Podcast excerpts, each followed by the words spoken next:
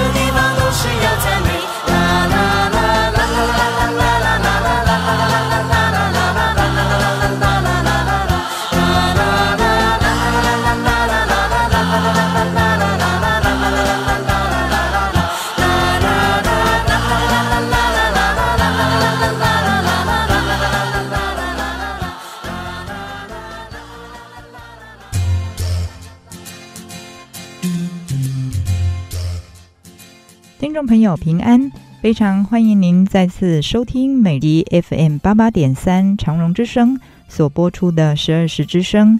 我是今天的主持人 Jack，很高兴能在这美好的主日与您空中来相会。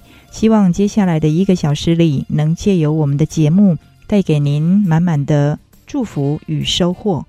今天的主题是我们每个月一次的空中主日永恒的财富。今天请到李天慈牧师为我们主讲。在进入今天的主题之前，一样与您分享一个小小的故事。第一次参加家长会，幼稚园的老师对这位母亲说：“你的儿子有过动症哦，在板凳上连三分钟都坐不了。”你最好带他去医院看一看吧。回家的路上，孩子问着妈妈：“妈妈，老师都说什么啊？”他鼻子一酸，差点流下泪来，因为全班三十位小朋友，只有他的表现最差，唯有对他，老师表现出非常的不屑。但是他还是告诉他的儿子。老师称赞你喽，说你原来在板凳上坐不了一分钟，现在能坐三分钟了。其他的妈妈都非常羡慕我呢，因为全班只有你进步喽。那天晚上，他的儿子破天荒吃了两碗饭，而且都没让他喂。儿子好不容易上小学了，家长会上，老师说全班五十名同学。这次数学考试，你儿子排第四十名，我们怀疑他的智力上有些障碍哦，你最好能带他去医院看一看吧。回家的路上，他忍不住流下了泪。但是当他回到家里，却对坐在餐桌前的儿子说：“老师对你非常有信心哦，他说：“你不是个笨孩子，只要能再细心一些，会超过你的隔壁同学。”当他说着这话，他发现儿子暗淡的眼神一下子充满了光，沮丧的脸也一下子舒展开来。他甚至发现儿子乖巧的让他吃惊，好像一下子长大了许多。第二天要上学的时候，去的比平常都要早。好不容易上了初中，又再一次的家长会了。这位母亲坐在儿子的座位上，等着老师点他儿子的名字。因为每一次家长会，他儿子的名字总是在劣等生的行列当中。然而这一次却出乎他的预料，一直到结束都没有听到他儿子的名字。他竟然有一些不习惯了。临走之前去问老师，这老师告诉他：“照你儿子现在的成绩，考第一志愿有点危险哦。”他怀着好大的惊喜，这样的心情走出校门。这时他发现儿子正在等他。一路上，他抚着儿子的肩，心里有一种说不出的甜蜜。他告诉儿子：“班主任对你好满意。”他说。只要你肯努力，很有希望考上第一志愿哦。好不容易的高中毕业了，第一批大学录取通知书下来的时候，学校打电话让他儿子到学校去一趟。这位母亲有一种预感，他的儿子被录取了，因为在报考的时候，他跟儿子说，他相信他能够考取这一所学校。当他儿子从学校回来，把一封印有这所第一志愿招生的录取通知书交到他的手上，然后这孩子突然转身大哭起来，边哭边说：“妈妈，我知道我不是一个聪明的孩子，可是这世界上只有你能欣赏我。”这个时候，他悲喜交加。再也按捺不住十几年来凝聚在心中的泪水，任它一滴一滴滴在手中的信封上。一句鼓励的话可以改变一个人的观念和行为，甚至能够改变一个人的命运；一句负面的话也会刺伤一个人的心灵和身体，甚至毁灭一个人的未来。所以，人要经常检点自己的口舌。因为生死在舌头的权下，喜爱它的必吃它所结的果子。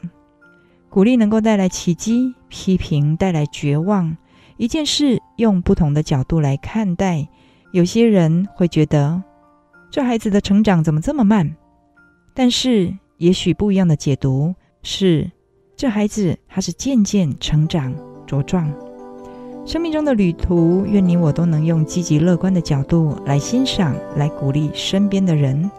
愿上帝祝福您。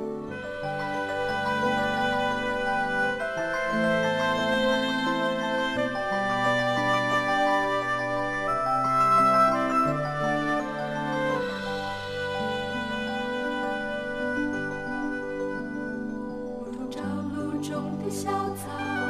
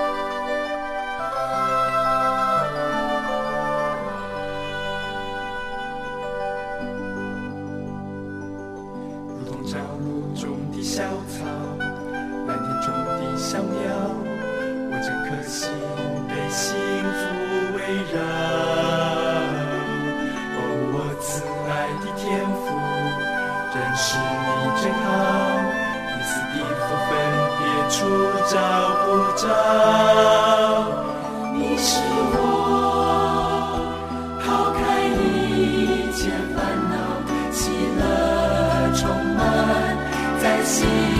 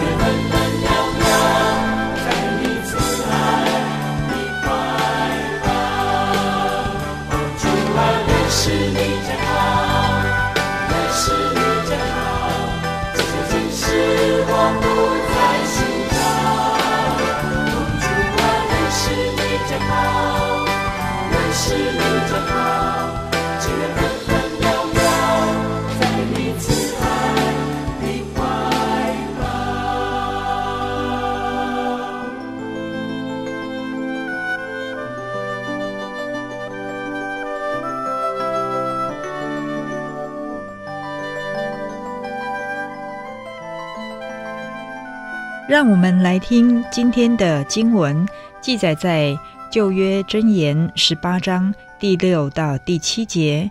旧约箴言十八章第六到第七节。箴言十八章第六节：愚昧人张嘴起争端，开口招鞭打。第七节：愚昧人的口自取败坏，他的嘴是他生命的网罗。让我们再听一次箴言十八章第六节。愚昧人张嘴起争端，开口招鞭打。第七节，愚昧人的口自取败坏，他的嘴是他生命的网罗。愿神祝福听他话语的人。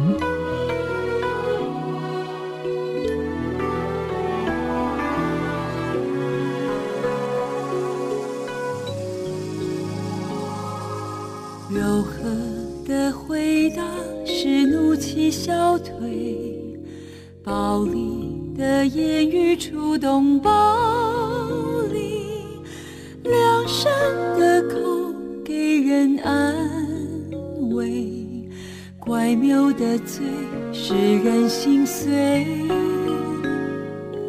柔和的回答使怒气消退，暴力的言语触动暴深的口给人安慰，怪妙的嘴。使人心碎，最小的火能点着最大的树林，最小的舌头会惹出最大的灾祸。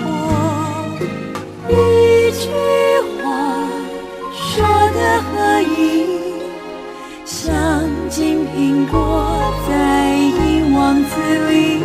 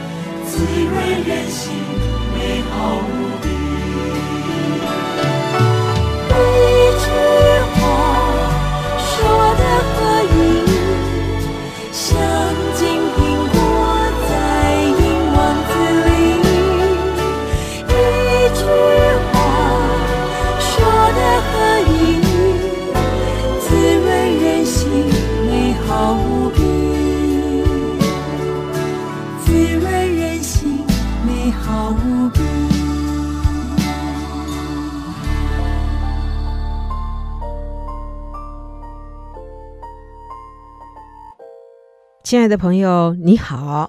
我今天要再来跟你一起谈神的话。啊，神的话就是我们脚前的灯，路上的光。我相信神的话对我们有非常大的帮助。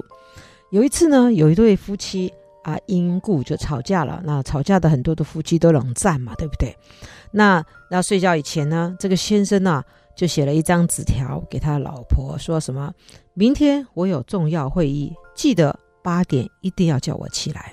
好。结果到明天的时候，他起来的时候发现，哇，九点了，要命了了，来不及了哎！好，八点一定要叫我起来，现在九点了。他正要发火的时候呢，诶，他就看到他的床上有一张纸条，这他太太留的，啊，他也用纸条留给他。八点了，起来啊！当然留纸条他是不会起来的哈，所以我们就说，诶，就是因为不讲话了嘛，才有这样的一个结果哈。那我们就知道说话真的很重要哦，啊，说话非常的重要。那神赐给我们言语文字的能力，这是其他动物所没有的啊。人会说话啊，别的不会。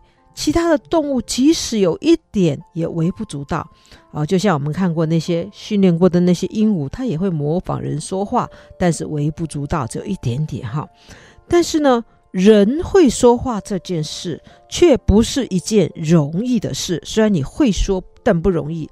人天天说话，不见得就会说话；说的很多，也不见得就会说话。许多人说了一辈子的话。没有说过几句好话，所以说话非常的重要。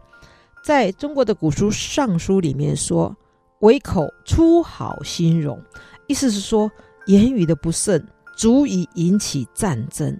所以你知道一句话的影响，有时候是你料想不到的。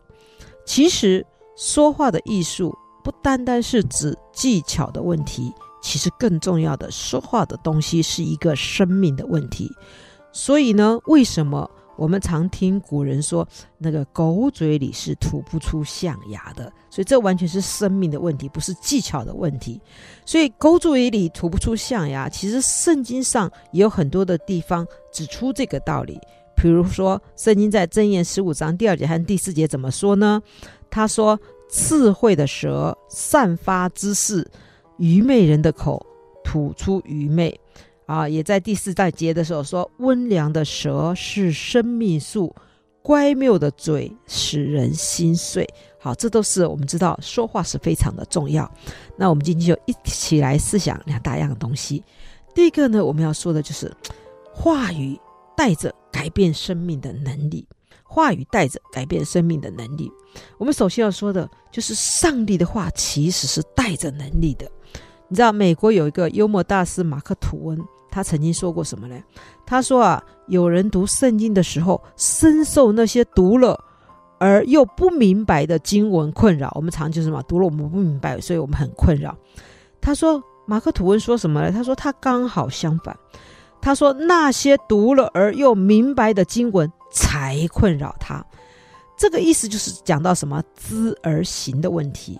就是如果你读了，你明白了，你没有去行，这是非常严重的事情啊！因为他知道神会借着他的话语改变人的生命，特别是像那些顽梗的人，哈，顽梗的人。第五世纪有一个非常有才学、才学非常高深的人，他叫做奥古斯丁，后来他叫做圣奥古斯丁。奥古斯丁他年轻的时候是一个心气高傲、行为不检点，因为他。太聪明了，非常的会诡辩，所以呢，连当时的主教看到他就躲起来，不愿意跟他见面。因为什么？不敢向他传福音，因为他很会辩论。但是呢，他的母亲恳切地为他悔改信耶稣来祷告。终有一天，他在花园里拾到一页的经文，而且听到一个孩童的声音说：“拿起来读，拿起来读。”于是他就打开。拿起来一读的时候，刚好是罗马书十三章十四节。那这是他的光景。那节怎么说呢？总要披戴主耶稣基督，不要为肉体安排去放纵私欲。那这个时候，他再也没有力量抗拒上帝，所以他认真的读了圣经以后呢，那时候开始就信耶稣了。他的整个生命都改变过来。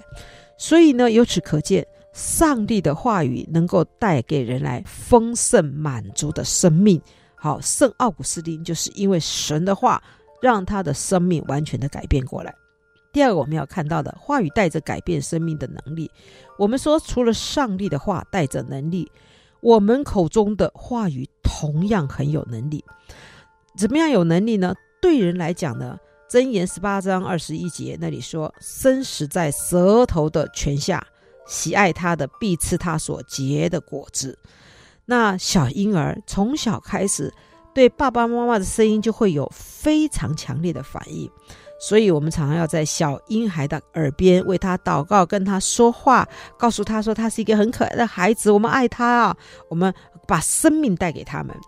所以有人说呢，孩子一个小孩子在支持鼓励的环境中长大呢，他就会学到充满自信；那孩子在称颂赞许的环境中长大呢，他就会学到喜欢自己；孩子在鼓励参与的环境中长大，他就会学到。积极主动，孩子在安全无惧的环境中长大，他就会学到互相信任。如果这个孩子在公平正义的环境中长大，他就会学到平等的待人。如果这个孩子在宽恕包容的环境中长大，他就会学到彼此接纳。所以，我们说，孩子在温情有爱的环境中长大，他会对人生充满希望，他并学会在这个世界里去寻找爱、爱人。所以，我们说，对一个人讲话，包括孩子，人对人讲话的话语是非常的重要的。我们的口中的话语同样具有的能力，除了对人以外，对动物也一样呢。听说那些养乳牛的那些牧人，他要放好听的音乐给牛听，对牛温柔的说话，牛的乳汁呢才会怎么样？分泌旺盛，它会长得好。对植物也同样的。好，圣经上在诗篇那里说，耶和华的声音震破香柏树，所以对植物一样，人的话对一切的生物也有影响力。好，当然对我们自己更是，我们要对我们自己也说积极的话，我们不要自卑，不要对我们自我放弃，这都是非常重要的话。我们相信我们是上帝眼中的同人，上帝造我们是非常的美好，所以我们要。对我们自己要说积极的话，说好听的话，哈，这是我们第一个看到的。我们说话语带着改变生命的力量。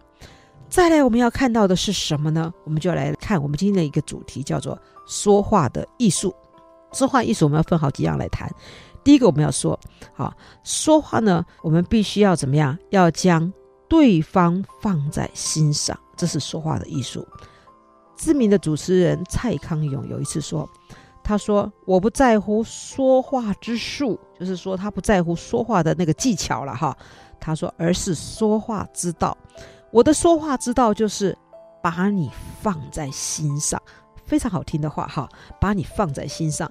所以，我们说，第一个，我们说说话的艺术就是要把别人放在心上，把听你话的人放在心上。意思是你要怎么样才可以让他听得懂，就是把他放在心上，一听就懂。”好、绝对不是滔滔不绝，不给人喘息的机会，或者是呃将要说的东西背得一清二楚，就那个就叫做会说话之道，那不叫做说话之道。说话之道是什么？要把人放在心上，让他一听就懂。好、所以我们说说话是沟通，是交流，是人与人之间的互动，将对方放在心上。这样的时候，我们就可以互相产生信任，才能有好的表达基础，才能够传递正确的目标信息。所以，我们说，好沟通是从找出对方的优点开始。好沟通是从找出对方的优点开始。第二个，我们要说，说话的艺术呢，就是不归荣耀于自己，不归荣耀于自己。啊，有一次在一个颁奖典礼中间，刚好是颁发那个终身成就奖啊，给那个旧事协会的会长洪善群先生。好，那时候哇，发这个奖的时候，全体起立给他拍手鼓掌。那洪善群会长就表示，他得到这个奖对他来说是一个 big surprise，就是一个。大的惊喜，他从来没有想过会得到这样奖。好，所以他说，当他听到这个得奖的消息的时候呢，他脑中马上浮现了一个景象。什么景象呢？他说他浮现的景象就是什么呢？一个乌龟站在高高的木桩上，不是乌龟有能力爬上去，乃是有人放上去。所以他就引用哥林多前书十五章十节，他说。我今日成了何等人，是蒙神的恩才成的。那过去四十三年，他说上帝爱他，带领他，预备许多的天使支持他，包括我们知道，就是传播学会那个最有名的彭蒙惠老师，还有很多组内的许多爱主的弟兄姐妹陪伴、支持和祷告。所以他说这个奖是属于大家的，而且一切都荣耀归于神。所以我们说，你看他讲的这句话是不是非常的好，有艺术，非常的有智慧？所以我们说，一个智慧的说话的一个艺术是不要归荣耀与自己，而是与人分享的。我们再说说话的艺术，第三个我们要说的就是，其实呢，幽默的言辞比生硬的八股文更能传达丰富而深刻的一个讯息。好，那个幽默是非常重要的。啊，有次有个城镇里面啊，城市里面啊，车祸非常的多。那这个市长呢，他就为了叫别人要小心驾驶，不要超速啊，他就发挥他的巧思，他在公路旁边竖了一个非常的大型的广告告示牌呢。他怎么写呢？他说啊，阁下驾驶汽车时速如果没有超过五十公里，很高兴可以充分欣赏到本市的优美景色。然后他再说，那超过一百公里，我就请你到法院来做客。然后他继续说，超过一百二十公里，那么就请你要光顾本市设备最好的医院。你知道一百二就危险了嘛，所以要光顾医院。他说呢，超过一百五十公里。祝福您在天国安息哈，所以同样的一个就是叫人家不要超速嘛，就这么简单嘛。但是他可以用这样的幽默的话语哈，好带过去。所以呢，我们常常有时候讲话也要有的幽默，像有很多的时候有很多的打油诗啊。最近看到一个打油诗啊，就是大概应该是一个青壮年嘛。所谓现在所谓的青壮年，就是五十年吃、六十年吃啊，这个七十年吃的都属于青壮年哈，应该是这样的一个人写的。他怎么写呢？他说：“上不去的工资，下不来的三高，塞不满的钱包，买不完的假药。现在八十后一手遮天，九十后无法无天，一百后都被宠上了天。可怜的五十六十七年后，活得一天不如一天，上有老。”下有小，自己也已老，啊！我们现在算三个亿的富翁了，一个失忆，一个回忆，一个活得真不容易哈。他真的是为这些五十年次、六十年次、七十年次说的太对了。所以有时候我们人生不需要把每件事都讲得那么严肃哈，轻松中呢，我们发现也可以同样的达到我们所。预期的目的，好，这是我们看到第三个我们所说的说话的艺术。那第四个呢？我们说说话的艺术就是什么？我们要说那个故事性的言辞。我一直看到一篇文章，觉得哎呦，很有同感呐、他说啊，文创啊是现在最夯的行业，知道？尤其我们台南呐、这个地方，文创简直是三步两步你就看到一个文创，有时候你还搞不清楚到底创什么哈。那文创产业的许多产品，只要哈沾上一点文创的边，它就会大发势力哈。尤其啊，现在景气冷飕飕的时候，那这种文创的产品其实就是一个救命的策略啦。其实很简单的东西嘛哈，比如。一杯很平凡的咖啡，只要你为他说一个感人的故事呢，这杯咖啡就立刻怎么样？身价上扬，而且客人排队呀、啊，趋之若鹜。好，每个人都非得不管排多久都要尝他一口。好，这就是什么文创？那说到文创的时候呢，啊，等一下我们先休息一下，我再告诉你，其实古时候也有这种文创的故事哈。啊，回来我们再一起讲。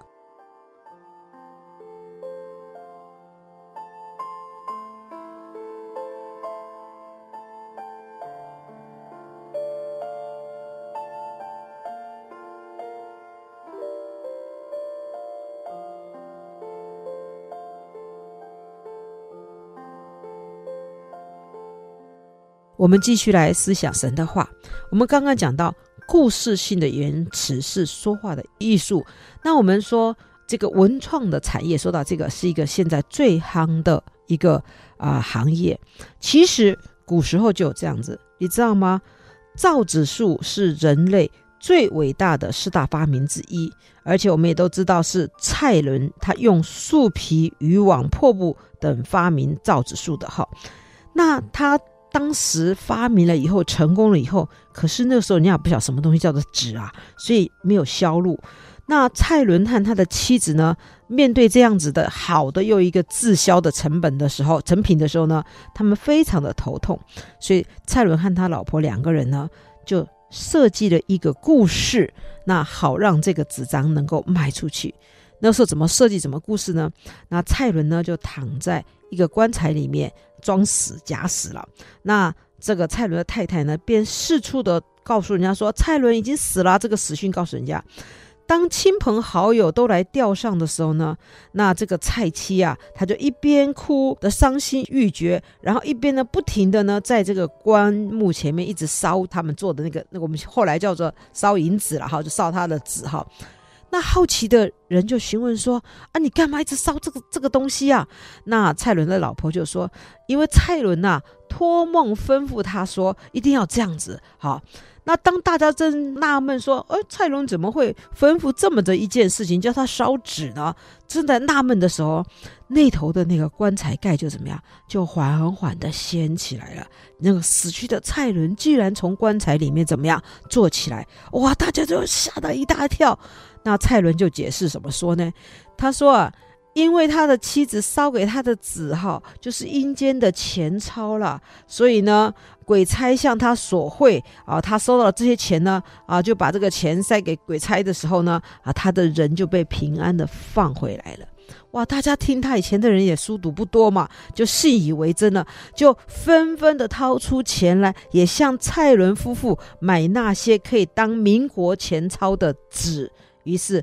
蔡伦就把他的纸成功的卖出，那世人从这个时刻开始呢，也就相信这个纸钱就这么回事，而这个纸钱流传到今，成为中国文化的一部分。当然，我们说这都是骗人的，对不对？好，骗人的哈。耶稣曾经跟我们一说一句话，他说：“你们的话是就说是，不是就说不是。只有真实的文创故事才能够怎么样呢？”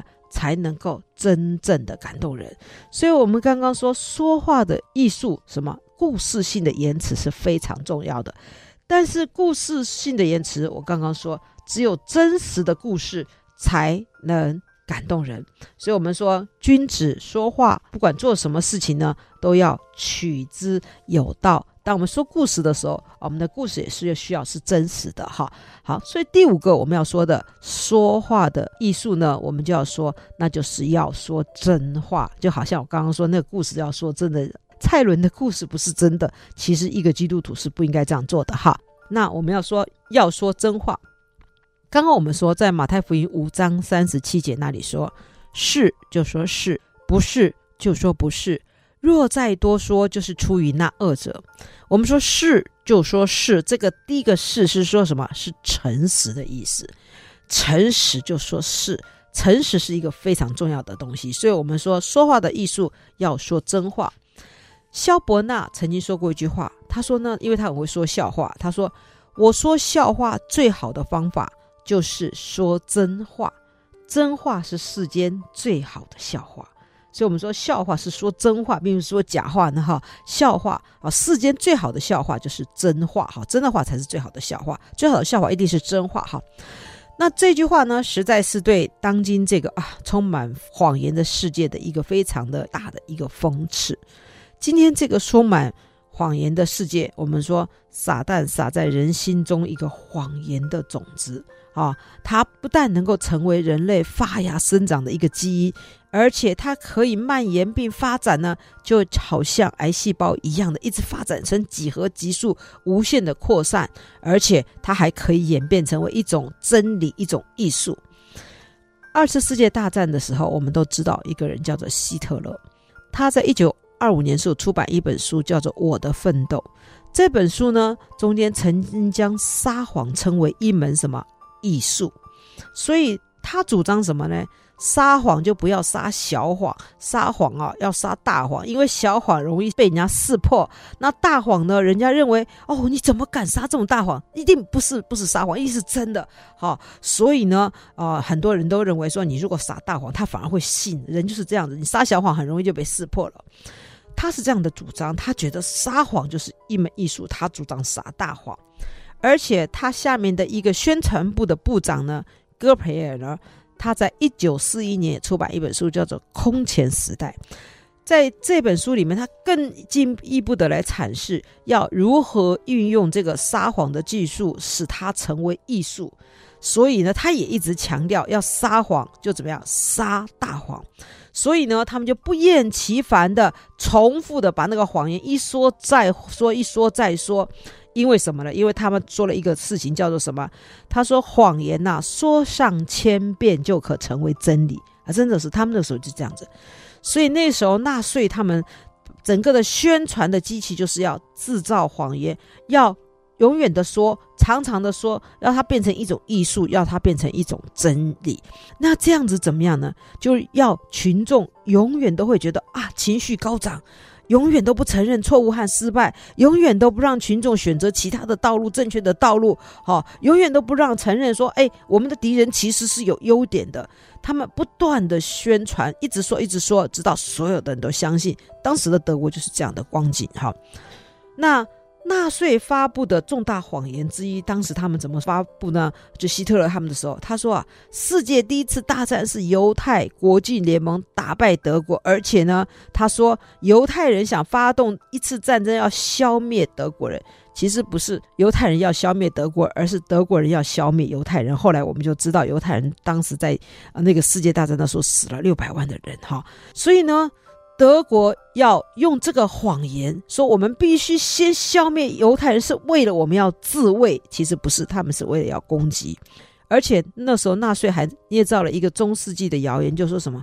他说犹太人哦，他们其实在宗教仪式里面呢、哦，他们会杀害基督教的儿童。哎，那都真的是乱讲哈！而且他们用他们的血涂在逾越节的无效饼上来吃哈。那当时这个谣言非常的奏效，很快就全国的德国人对犹太人真的是仇恨的不得了。所以我们就说，当时第二次世界大战就是这样引起的。他们把谎言当成一种艺术，当成一个真理，而且说上千遍就什么就成为真理。但是我们相信神的话告诉我们说，是就是说是，不是就说不是，这才是真正的说话的艺术。因为神的教训是没有但书的，基督的真理只有一个，就是是。神的话就是是，就是是。好，除了坚信之外，神的话是不需要辩论的。其实我们有时候在教会里面会发现，很多人喜欢丢好多奇奇怪怪的问题，问东问西，问东问西。其实这问题一丢出来的时候，你会发现，你怎么答，你左答右答，它都有问题。好，不是你答不答的问题，是你左答右答都会有问题。所以呢，神学家奥古斯丁他，我们刚刚说到那个人，他在面对这样的问题的时候，他的回答通常会什么样呢？如果他不知道这个该怎么回答的时候，他一定会斩钉截铁的回答说：“不知道。”这是最正确的一个态度。他说他不知道，并不会损及其大神学家的地位，因为我们平常说一句话：“知之为知之，不知为不知，是。”知也，哦，是知也哈，所以我们发现什么呢？说话的艺术就是要说真话，要说真话。我们很多人怕说真话啊，说我不知道啊，就丢了面子。其实有些事情就是没有关系，我们的面子不重要，说真话才非常的重要。这是说话的第五个艺术。那我们再来说第六个说话的艺术呢，就是要说建设性的话。有一个发生在美国的真实的故事。有一次，有一个白人妇女带着六岁大的孩子坐计程车，那刚好司机是一个黑人，儿子从来没有见过黑人，好，那他的心里看到一个人黑黑黢黢的，他就非常的害怕，他就问妈妈说：“他说，哎，妈妈，这个人是不是坏人？怎么长得欧噜噜啊？我们平常讲台语叫欧噜噜啊，怎么长那么黑啊？”那当然，司机听了很难过，可是呢，当他正在难过的时候呢，这时候就听到这个白人的妈妈告诉他的儿子说：“说什么呢？他说这个司机叔叔他不是坏人，他是一个很好的人。”那儿子就沉默了一段时间，就说：“那既然他不是坏人，那他是不是做了什么坏事？你看，所以天父在惩罚他，使他变成一个黑人。”那黑人听到这个小孩子说这样的话，哦，他的眼泪就在眼眶中打转了，更难过了。好，那他也很想知道。这个白人妇女这个妈妈会怎么样回答她的儿子。结果呢，她听到的是什么呢？她的妈妈说：“他是一个很好的人，他没有做坏事哦。你想想看，儿子啊，我们家的花园里面的花有红有白有黄，是不是呢？”儿子当然说是了哈。那他妈妈就问他说：“那你看看花的种子是不是都是黑色的呢？”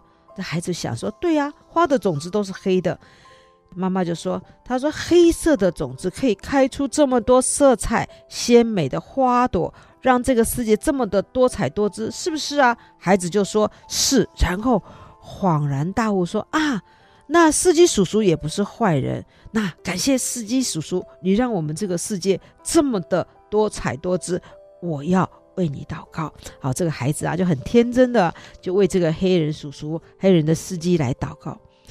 当他祷告的时候，这个黑人的司机的泪水就夺眶而下。这个时候。刚好目的地也到了，这个黑人司机坚持不收这个母亲的钱啊，告诉他说：“我这一趟要免费的带你。”因为他说什么呢？他说：“我小时候曾问过我的母亲同样的问题，像你孩子问的一样的。我的母亲只告诉我说，我们是黑人，注定呢我们是低人一等。如果我的妈妈当成她说的话是换成你现在的回答的话。”她说：“我今天一定会有不同的成就。可惜我的妈妈说的话跟你不一样。人常常不是一生下来就懂得歧视的，常常呢，负面的话都是什么呢？都是我们自己的负面的话造成的。所以我们要常常说什么呢？建设性的话。第七个，我们说说话的艺术呢，就是我们要说恩惠的话，要说恩惠的话。”卡内基小的时候是一个公认非常淘气的一个坏小孩。他九岁的时候，父亲把继母娶进他的家门。那当时卡内基他们家是住在弗吉尼亚州的一个乡下的贫苦人家，而他的继母呢是来自于比较好的家庭。那当他的父亲向他的继母介绍卡内基的时候呢，他一边说呢，就一边告诉他说。他说：“亲爱的，我告诉你，这个小孩当然是他儿子了，对不对？”他说：“这个小孩啊，我告诉你，你注意哦，他是全县里面最坏的一个小男生哦，他一定会让你头痛死了，因为他常常让我头痛死了哦。说不定呢，你明天早晨以前，他就会拿石头打你，或是做什么其他的坏事，反正一定会让你防不胜防的，一定要小心他。”这是卡内基的爸爸对他的继母说的话，但是呢。出乎卡内基意料的是呢，他的继母那个时候是微笑的走到他的面前，而且呢，托起他的头看着他，啊，接着又看着她的丈夫，就说：“他说，亲爱的，我告诉你，你错了，他不是全县最坏的小男孩，而是全县最聪明的，只是我们还没有找到他发泄热忱的地方的一个可爱的小男孩。”当时这个卡内基的继母说的，卡内基心里热乎乎的，眼泪都几乎滚落下来。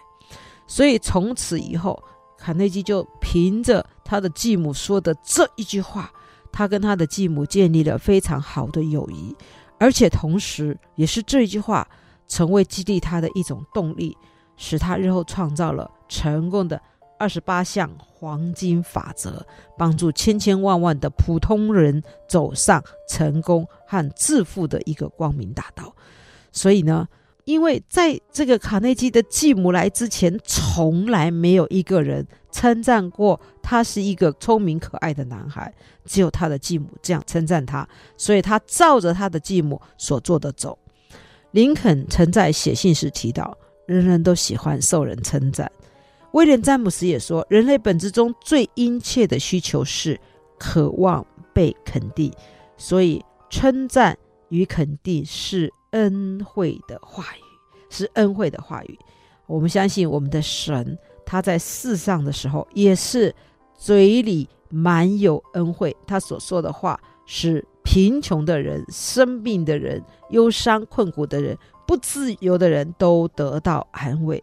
医治和释放，所以呢，就让我们也一起学习耶稣基督的榜样，效法他的生命，使我们的嘴唇不但带出怜悯的、感恩的、赞美的，充满艺术的话，让神大得能力。我们一起低头来祷告。主耶稣，我们谢谢你，因为你的话语说，说话浮躁的如刀刺人。你也告诉我们说，言语多就显出愚昧。所以主求你帮助我们，让我们常常注意我们的说话，好，让我们的说话可以使别人得拯救、得造就，让我们的话语也成为我们自己的力量。主，我们就感谢你啊，教导我们常常因为你的缘故啊，让我们学习你的榜样啊，让我们的嘴唇里面带出良善的话，带出恩典的话，带出赞美的话，带出感恩的话。主，我们就感谢赞美你，与我们同在。虽然我们知道我们常常还是会在话语上跌倒，但是我们相信，我们跌倒了还可以再站起来，因为你与我们同在。我们谢谢你的恩典，我们这样祷告。靠耶稣基督的圣灵求，阿门。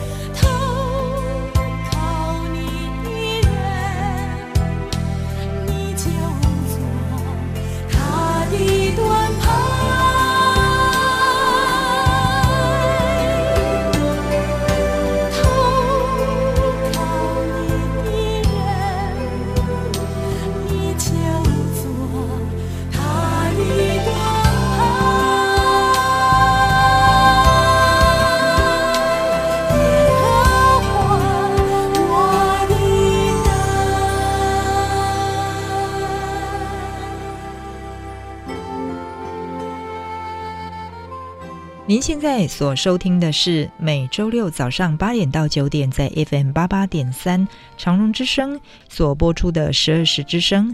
听完今天的节目之后，您心里是不是有什么样的感动与想法呢？非常欢迎您来电与我们分享，也非常欢迎您的来信。我们的信箱是邮政信箱六十四之三十九号，邮政信箱六十四之三十九号。如果您喜欢我们的节目，欢迎您推荐给更多的朋友一起来收听，认识这位美好全能而且爱您的上帝。我们还有节目 CD，非常欢迎您来索取。当然，若是您想进一步了解我们的信仰，认识您最好的朋友耶稣，您可以索取函授课程。我们的牧师会带领您来认识这位满有慈爱、能赐予丰盛生命的上帝。更欢迎您在每周日早上十点来到我们十二时教会，和我们一起来聚会，或者是到您就近的教会听福音，都非常欢迎。最后，在诗歌声中与您说再会，祝福您平安喜乐。